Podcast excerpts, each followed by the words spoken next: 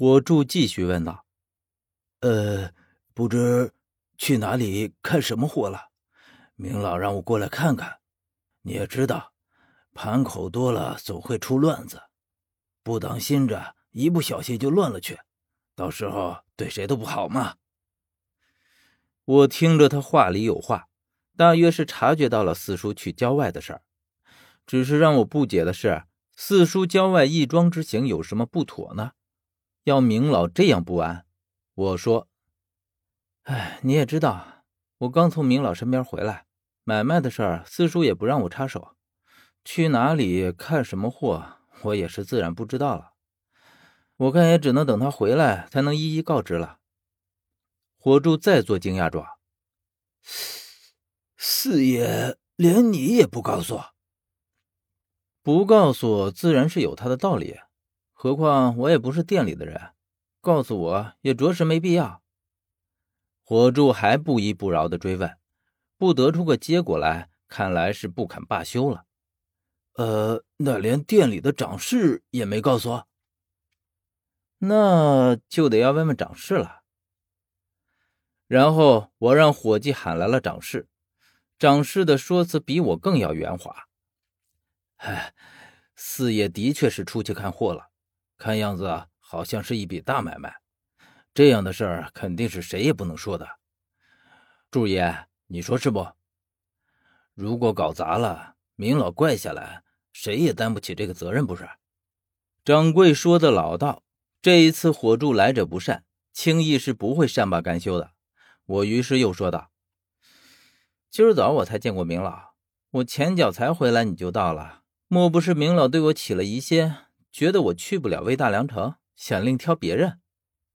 今早的谈话，火柱也在场。果然，听到我说这话，他的脸色唰的就变了。但是这也不过是很微妙的变化。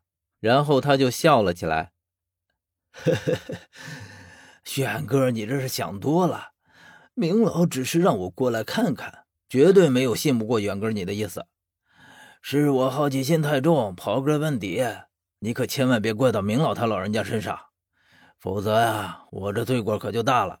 回去挨训是小事儿，让远哥和明老生了间隙，那就是万死莫赎了。这个威胁果真有效。他既然找台阶下，那我就给他下。哼，祝叔可别这样说。我又怎么会怪明老呢？只是惶恐罢了。嘿嘿，远哥是明老心中的不二人选，可别想多了。说完，他又看看外面，呃，时候也不早了，我还要到其他盘口去看看，就先告辞了。火柱走后，我微微松了一口气，但是心里却更加犯疑。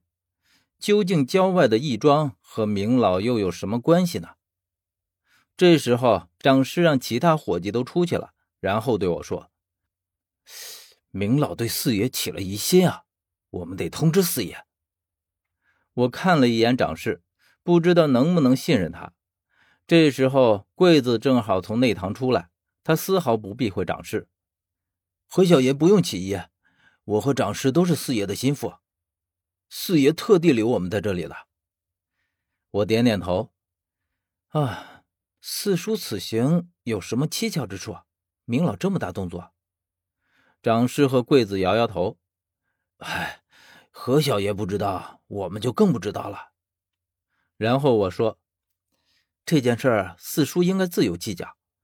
明老盯得紧，我们不要打草惊蛇，到时候反倒让他们找到了四叔就不好了。”掌柜和柜子都一一答应了，我叹了一口气，真是一波未平，一波又起呀！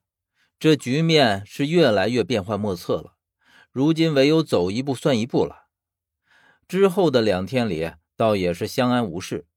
估计是明老还顾忌着要我帮忙，之后四叔离开的事儿就再也没听他提过。